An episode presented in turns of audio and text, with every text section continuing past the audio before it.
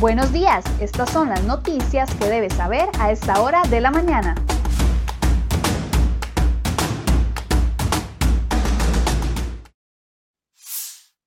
7 con 23 minutos de la mañana, muy buenos días, gracias por acompañarnos en Serio Hoy Noticias. A continuación las noticias que hemos preparado para ustedes el día de hoy en la portada de cereohoy.com.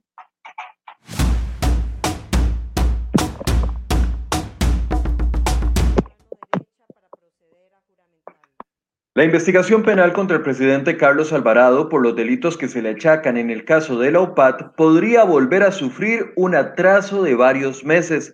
Esto gracias a una nueva acción presentada por el abogado de la exdirectora del despacho del presidente y ex asistente personal de Alvarado, doña Félix Salas. El abogado de ella presentó el pasado 29 de abril una apelación de actividad procesal defectuosa ante la sala tercera. Aduce que el OIJ y la Fiscalía no pueden revisar toda la información de los teléfonos y computadoras decomisadas en los allanamientos a los investigados en febrero del año pasado. La acción se presentó 10 días después de que la Sala de Casación Penal rechazara los recursos similares presentados por otros abogados, incluido él también, quien no compartían lo resuelto por el juez en enero pasado. Dicho juez del primer circuito judicial de San José aprobó que se revisara toda la información contenida en los dispositivos decomisados tanto al presidente como a los demás investigados. Los abogados del presidente y sus aliados quieren que se establezcan parámetros de búsqueda cuando se abran los dispositivos solo relacionados al caso de la UPAT, es decir, piden un trato diferente al resto de investigados por otros delitos en el país. Sin embargo, los magistrados basados en la legislación procesal penal y en la ley orgánica del Poder Judicial dieron luz verde para que el OIJ y la Fiscalía puedan acceder a todo el contenido de dichos teléfonos y no solo a lo que quieren los abogados del presidente y sus aliados. ¿Por qué busca atrasar la investigación contra el presidente? El periodista Eric Carvajal les trae un reportaje completo que los invito a leer en nuestra portada.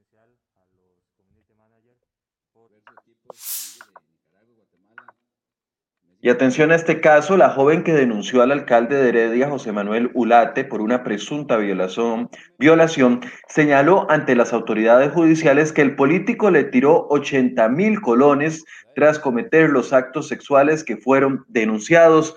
Además, la víctima afirmó que supuestamente Ulate le ofreció una beca, pero para darle los detalles la llevó hasta su casa donde le dio tres bebidas con un licor y una copa de vino.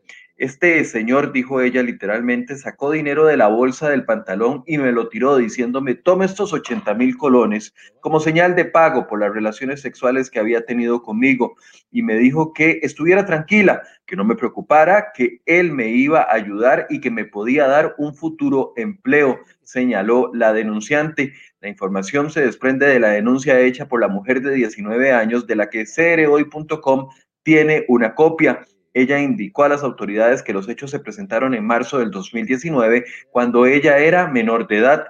Mientras se realiza la investigación del caso, el alcalde debe de, cumplir medidas cautelares que lo mantienen ligado al proceso. No puede salir del país, debe firmar una vez al mes y no puede acercarse a la persona denunciante o a los testigos. Ulate, por medio del abogado Federico Campos, desde el pasado 22 de abril rechazó los cargos porque no hubo delito alguno, afirmó él. La joven relató que tuvo que contar lo sucedido a su mamá y que contrataron a un investigador privado. Bueno, y en otro caso que llama la atención, el abogado Mauricio Víquez Lizán, el abogado más bien de Mauricio Víquez Lizano solicitó al juzgado penal de desamparados que recomiende a la Dirección de Adaptación Social ubicar al ex sacerdote en, un, en una cárcel donde no se ponga en riesgo su vida. Víquez deberá pasar los próximos seis meses en prisión preventiva debido a los procesos penales en su contra por delitos sexuales que aparentemente cometió mientras el sacerdote era de la curia metropolitana. El abogado Rafael Rodríguez dijo que las autoridades judiciales deben velar por la seguridad de su cliente, pues podría correr peligro estando en una celda con muchos privados de libertad. En redes sociales y por diferentes canales hay información que sugiere riesgo contra mi cliente, dada la connotación de los hechos que se le están acusando, dijo el abogado. La oficina de prensa del Poder Judicial informó que el juzgado penal de desamparados no podría brindar información sobre el caso y en el Ministerio de Justicia, por otra parte, indicaron que Víquez Lizano permanece en celdas judiciales y que aún no se le ha asignado una cárcel determinada.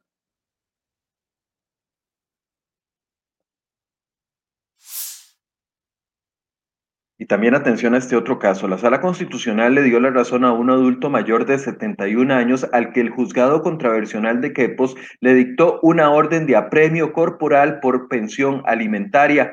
De acuerdo con lo que planteó el afectado, mantiene una deuda de 129 mil colones por no pago de la pensión alimenticia, aguinaldo y salario escolar que no pudo cancelar.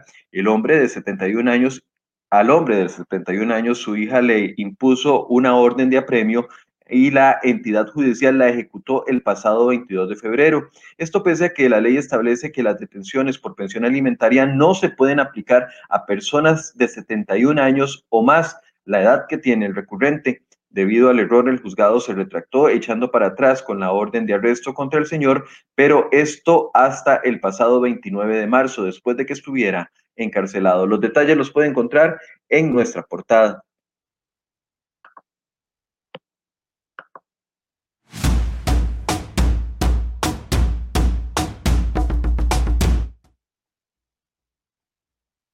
En un amplio despliegue policial, las autoridades habilitaron la Ruta 4 que mantenía cerrada a un grupo de manifestantes durante la noche del martes y la madrugada de este miércoles. Daniel Calderón, director general de la Fuerza Pública, compartió un video donde se observa la quema de materiales que tenían varios sujetos para impedir el tránsito. Vio, viola totalmente vio liberada totalmente la vía. Además, el decomiso de bombas Molotov. No se reportan lesionados ni detenidos, informó la fuerza pública. Durante esta semana se han registrado bloqueos en varios puntos del país y la policía ha tenido que intervenir para habilitar las vías. Calderón fue enfático en señalar que los operativos se mantendrán para garantizar el libre tránsito y evitar los disturbios. Para hoy se esperan manifestaciones en las afueras de Casa Presidencial.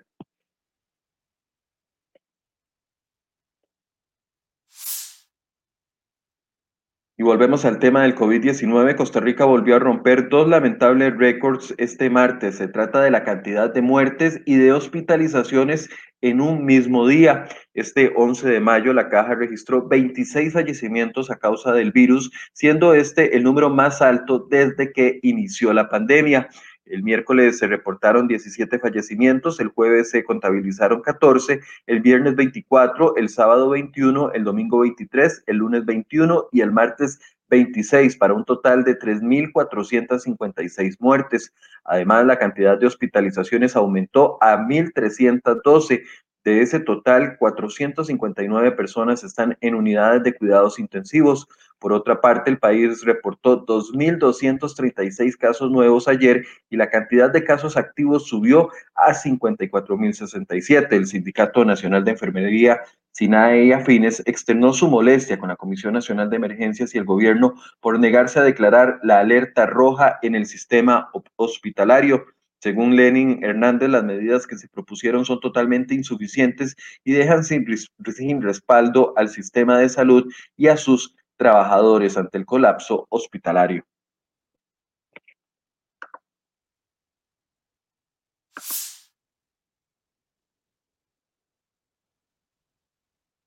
La Contraloría General de la República denunció que hay cantones donde la vacunación es más alta que en otros, ya que tienen porcentajes de cobertura muy distintos. Manuel Corrales indicó que existe una brecha importante en la aplicación de la vacuna por parte de las áreas de salud y centros de vacunación de la Caja del Seguro Social, por ejemplo, en lugares como Colorado o en Acosta, los porcentajes de vacunación son de el 89 y el 73% respectivamente, pero en otros lugares como en Guapiles o en Limón, el porcentaje es de 18 y hasta 16%, un avance mínimo en estos cinco meses. Las autoridades se excusan ante la falta de vacunas, pero aún no se aplican cambios para distribuir más rápido las vacunas que llegan y también permitir la ayuda del sector privado para acelerar la vacunación. Por ejemplo, ayer llegaron 124 mil dosis más de la vacuna de Pfizer, pero se van a distribuir hasta la próxima semana, mientras las cifras de muertos van aumentando.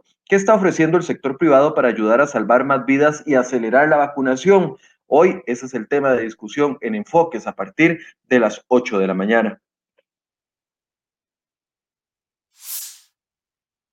Y esta es otra de las notas que les traemos en nuestra portada del día de hoy. Dos expresidentes de la Comisión Nacional de Emergencias, Vanessa Rosales e Iván Brenes, señalaron una serie de errores en la atención de la emergencia sanitaria del COVID-19. Estos errores podrían explicar los problemas que enfrenta Costa Rica en este momento en el que los servicios de salud públicas están completamente saturados.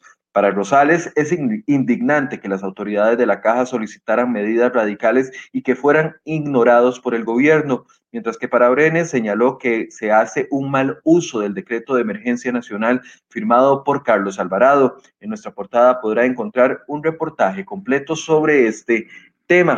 Y además lo invitamos a leer estas otras informaciones. Tras meses de ser ignorados por el gobierno, los educadores podrían pasar a la lista de personal a los que se les va a poner la vacuna de manera prioritaria. Eso sí, cuatro meses después de iniciadas las clases, la Comisión Nacional de Vacunación y Epidemiología le solicitó al MEP un listado de cuántos docentes presentan algún, alguna comorbilidad o factor de riesgo. La solicitud surge luego de que la ministra Giselle Cruz pidiera revisar la posibilidad de adelantar la vacunación en vista de que no se van a suspender las clases presenciales. Para la semana anterior se registraron 950 casos nuevos en centros educativos.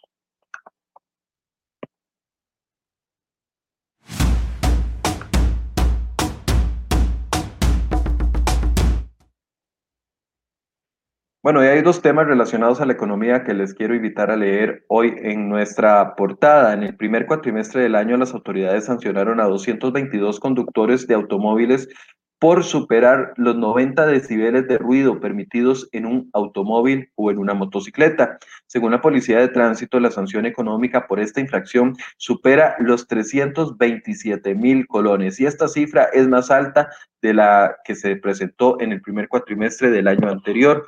En la mayoría de los casos se trata de personas con vehículos o motocicletas modificadas popularmente utilizados en piques o carreras clandestinas. Y esta es otra nota que también les presentamos. Además, eh, traemos este miércoles en la portada de cereoy.com un reportaje sobre los intereses que está pagando el gobierno a la hora de pedir prestado a los inversionistas nacionales. En mayo del año pasado, colocar un título de deuda interna a tres años plazo le costaba al gobierno un interés de 7%. Un año después, un título con ese mismo plazo de vencimiento paga 4.7%, una reducción mayor a dos puntos porcentuales. ¿A qué se debe esto? ¿Es sostenible debido a la precaria situación fiscal que enfrenta el país?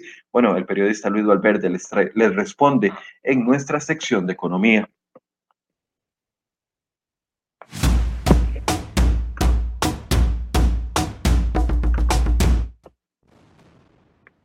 Bueno, imágenes preocupantes que probablemente ya usted ha visto en redes sociales. 35 palestinos y 5 israelíes murieron en los bombardeos que aumentaron en las últimas horas entre Israel y Palestina. Entre los fallecidos hay 12 menores palestinos y una menor israelí. Las bombas siguieron cayendo anoche sobre Gaza y los cohetes de las milicias palestinas sobre Tel Aviv y Beersheba y otras ciudades de Israel. Uno de los cohetes mató a un hombre de unos 40 años y a su hija de 16 y las sirenas antiaéreas sonaron durante toda la noche en localidades israelíes colindantes con la franja de Gaza. El ejército israelí asegura haber matado a 16 milicianos palestinos, mientras que el primer ministro de Israel, Benjamín Netanyahu, lanzó una advertencia y dijo que jamás y, y la Yahid islámica pagarán por esto y lo pagarán con precio muy alto.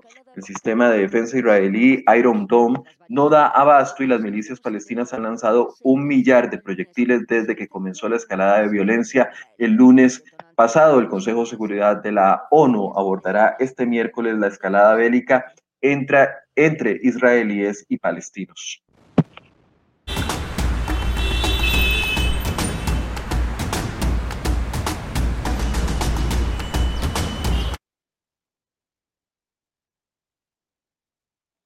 Bien, mientras hacemos un recorrido por las condiciones del tránsito, les recuerdo que hoy no pueden circular las placas terminadas en 5 y seis en todo el país. Ya está aplicando la restricción no solo en los 45 cantones, restricción vehicular sanitaria. Además, aprovecho para saludar a las personas que nos saludan a esta hora, a Eduardo Montero, a Tony Covero que nos saluda buenos días, a Marco Mora que nos dice feliz día. Excelente lo del presidente que no los quiere atender, dice don Marco eh, Mora. Bueno, es una opinión, don Marco. Estamos buscando entrevistas porque un funcionario público tiene que darle cuentas a todo el país y no solo a los sectores que le hacen las preguntas fáciles. Pero bueno, si esa es su opinión, aquí también la reproducimos. A Daniel Saborío que dice buenos días, Michael, a Elisa Pollastro, a Jorge Vega, a Carlos Cartín, a Bernabí Rojas, a Luis eh, Humberto Hernández, a Wilkie Montesión, Rebe Espinosa, todas las personas que nos están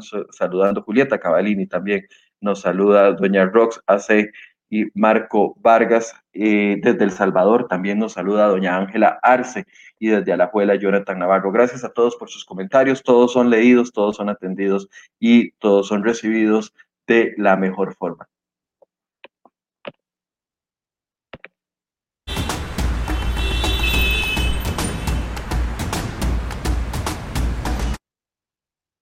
Bueno, y si a Don Marco no le gustan las preguntas que hacemos, no debería de ver enfoques hoy. Si a usted le gustan, entonces sí lo invito a ver enfoques hoy, porque pareciera de que hay una negativa por parte del gobierno a recibir ayuda. Ya las llamados de atención sobre la lenta vacunación han sido externados por todos los sectores, incluso la Contraloría General de la República, que está preocupada por el lento avance, por qué se guardan las vacunas más de una semana antes de entregarlas. Son aceptables las justificaciones que ha dado el ministro de Salud y la Comisión Nacional de Emergencias. Bueno, hoy vamos a tener a tres sectores del sector privado, valga la redundancia, explicándonos el por qué y qué es lo que ellos están ofreciendo para acelerar la vacunación y la respuesta que han recibido a las de las autoridades. Hay algunos sectores que buscan distribuir la vacuna a precio de costo en todas las farmacias del país otros buscan hacer convenios para traer más vacunas y otros incluso han ofrecido los centros médicos, clínicas privadas